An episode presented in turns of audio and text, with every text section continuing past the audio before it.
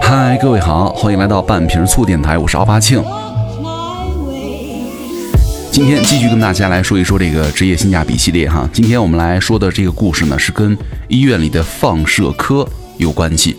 这个主人公呢是帝都的一家三甲医院的放射科的医生哈，从事研究生、博士，到现在呢参加工作五年了，在放射科呢已经有十一年的从业经历了哈。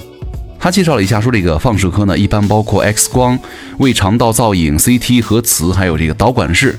虽然说占地面积不小哈，但是呢，不管在广大人民群众的眼中呢，还是在其他医院的临床科室心里啊，放射科都只是一个辅助科室。比如说，他们就经常会被病人们称呼为师傅啊。每当这个时候，我们就会调侃师傅还八戒呢，是吧？现在几乎所有病人来医院看病的时候呢，都要光顾这个放射科了。我们的候诊区呢，可以说是门庭若市，每天都在上演着千奇百怪的故事啊。所以说，接下来呢，就让我们透过放射科的铅玻璃看一看那儿的人间百态。同样感谢子瑜提供的这篇文章。今天我们就来跟各位讲一讲核磁室的故事。核磁共振呢是近二十年才兴起的检查技术哈，确实是放射领域的一项技术飞跃，也给很多疾病的诊断呢提供了一个巨大的帮助。但是核磁共振它也是有禁忌的，因为机器的主体呢是一个巨大的磁体，因此扫描间当中呢绝对不允许出现任何铁磁性的物质，比如说手机、手表、钢镚、磁卡、打火机，对吧？这些都是不允许带进扫描间的。一旦进入的话，这些东西就会立刻被消磁。之前我有一次忘了哈，钱包呢装在了白大褂的兜里，就靠近了磁体，结果呢，钱包里的三张卡磁性被消的是干干净净。去超市购物的时候才发现，得亏呢我还带着现金，要不然可就丢大人了。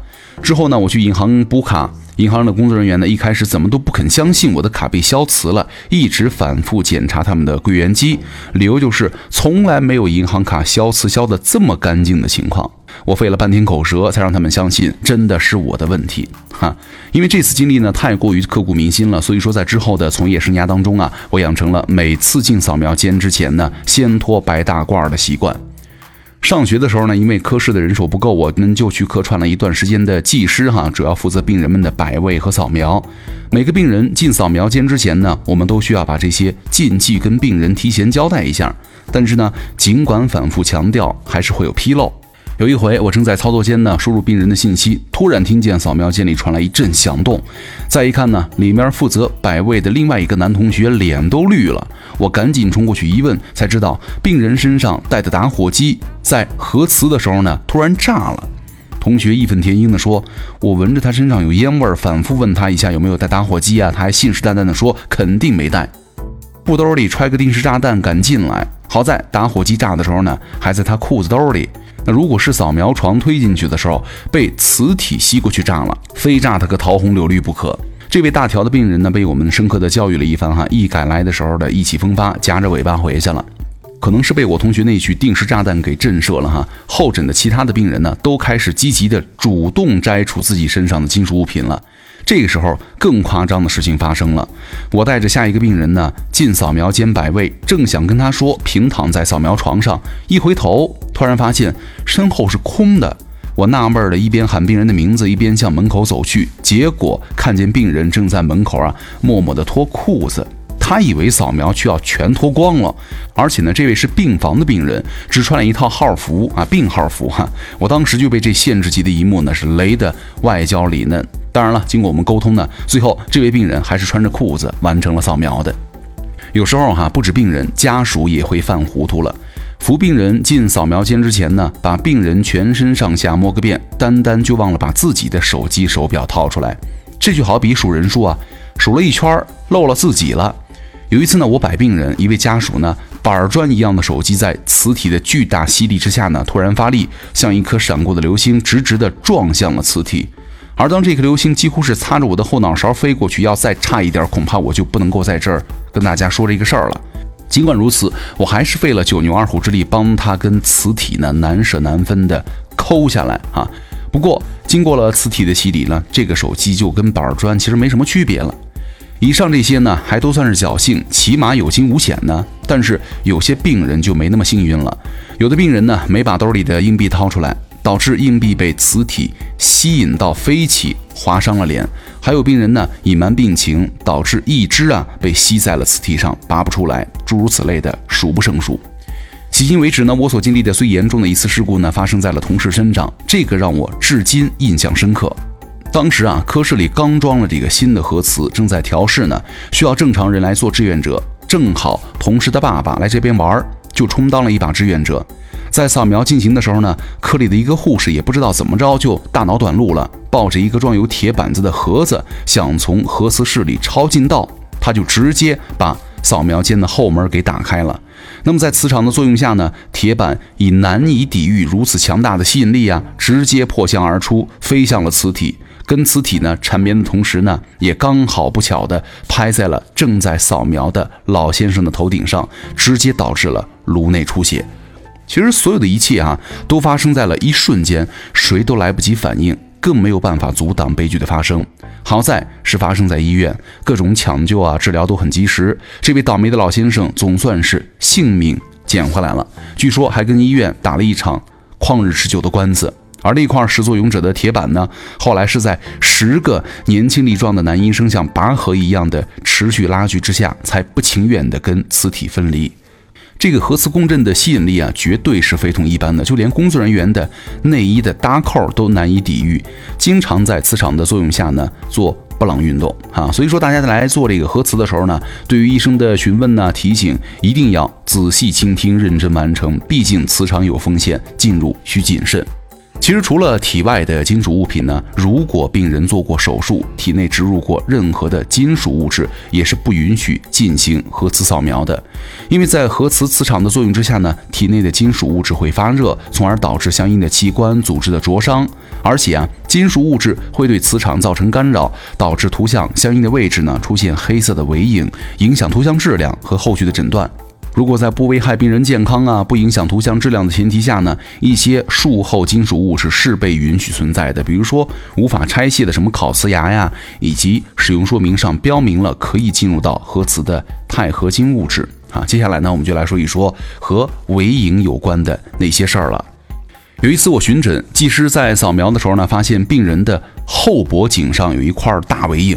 于是呢，他就进入到扫描间去查看，发现那个老大爷就穿了 T 恤大裤衩，浑身上下连个兜都没有，看起来似乎任何夹带都无处遁形。那技师呢又看了一下，机器上也没有吸附硬币啊或者金属的物质。于是呢，再次把大爷放倒，重新扫描了一下，但是呢，这个尾影依然在。技师只好把家属叫了进来，反复询问病史。病人和家属均确定没有做过手术，那这就很诡异了。当时已经是晚上了，核磁室呢在地下。虽然那会儿呢是在盛夏，但是呢大家都感受到了一丝莫名的寒意。然后呢，病人和家属几乎已经要想放弃检查了。我本着死马当活马医的态度，走到大爷身边，按照图像尾影的位置呢，像摸骨一样开始探索。突然呢，在后脖颈处的 T 恤下面摸到了一个硬物，翻开衣服一看，发现了一个一块钱的硬币。这个事情啊，说明什么呢？你大爷永远是你大爷，连私房钱都藏得这么别具一格。至此啊，地下核磁室里的灵异事件呢，就此告破了。而且我的同事啊，开女士还给我讲过她遇到过的黑影事件。开女士呢，跟肛肠科合作进行直肠癌的磁共振研究，所以经常会在这个晚上啊加班扫描。直肠在盆腔嘛，扫描的时候呢，他会要求患者把裤子脱到膝盖以下。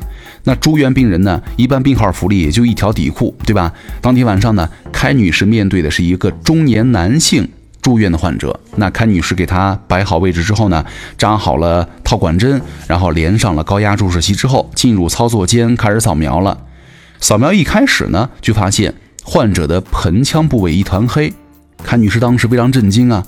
病人明明脱的只剩下一条内裤了，为什么还会有这么大的范围的尾影啊？纠结再三，开女士呢又再次进入了扫描间，询问患者内裤上是否有金属物质。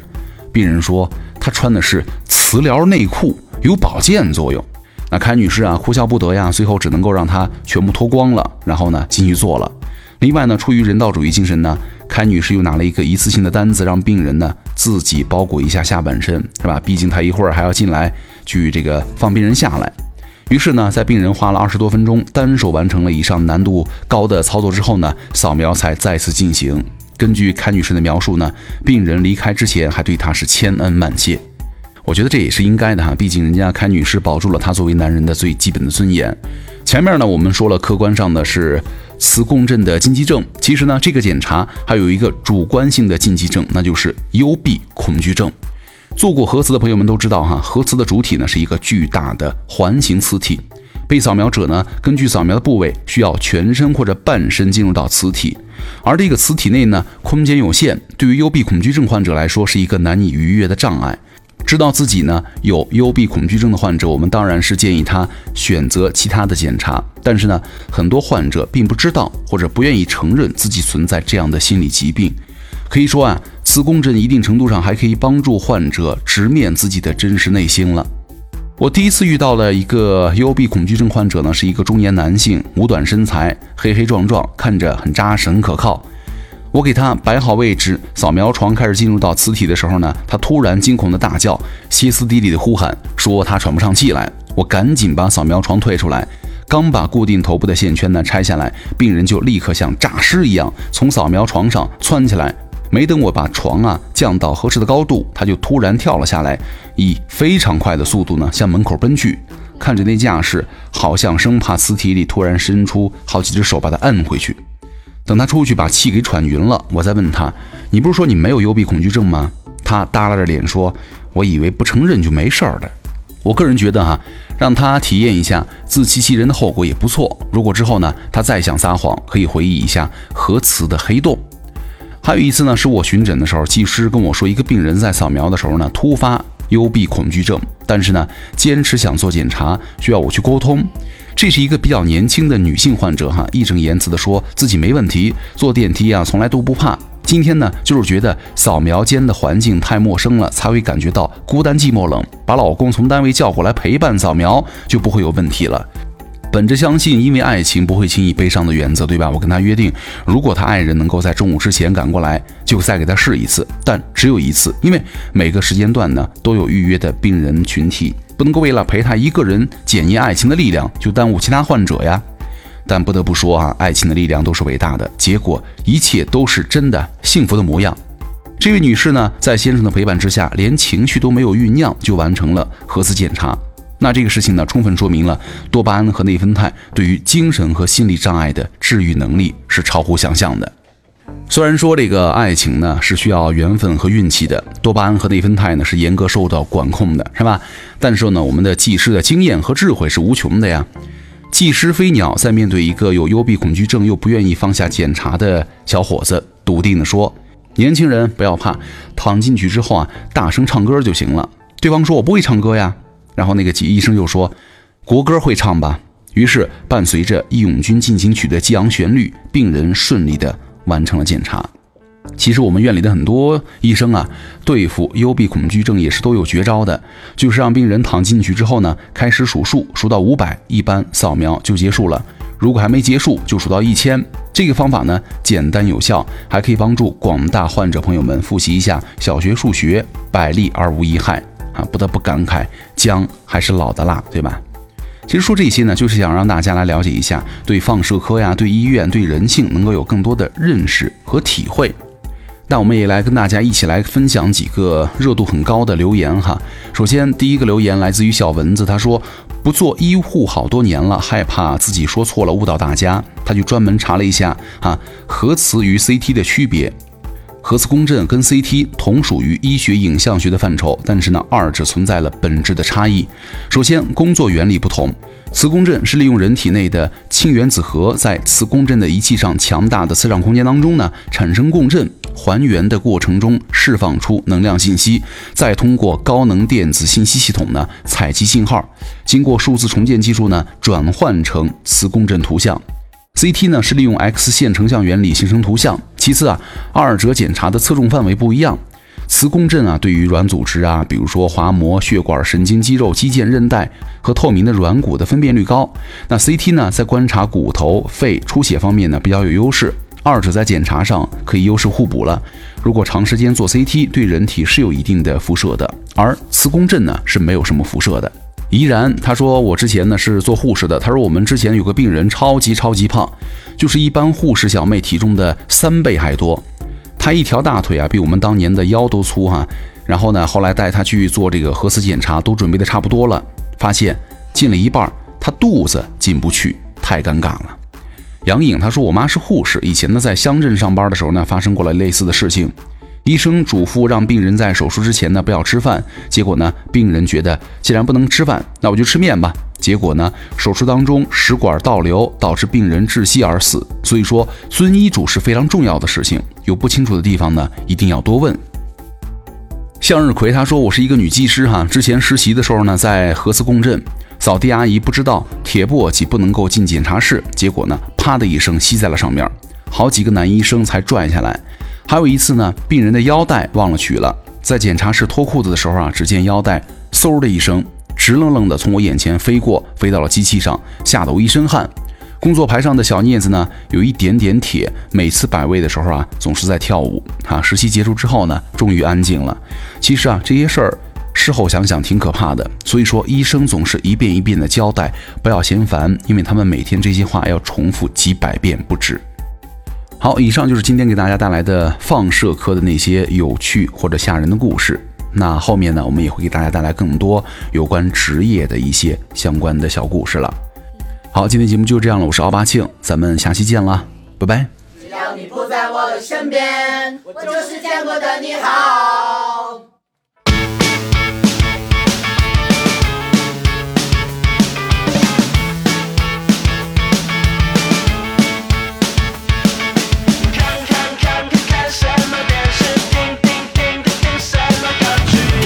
一举一动，我全想掌握在我的手心。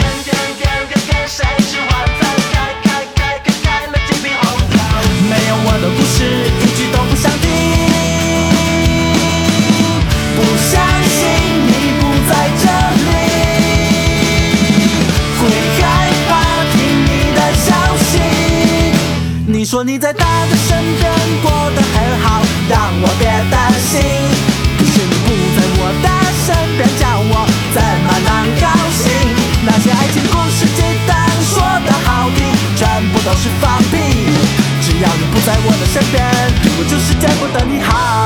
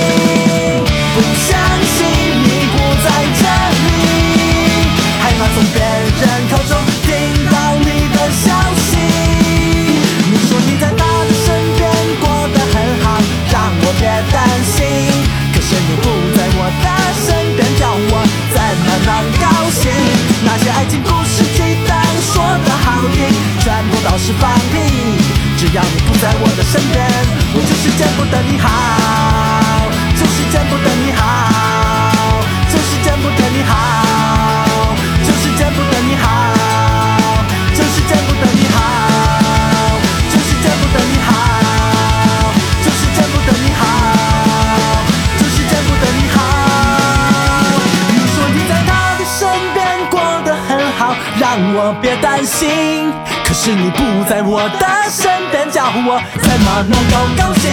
那些爱情故事简单说的好听，全部都是放屁。只要你不在我的身边，我就是见不得你好。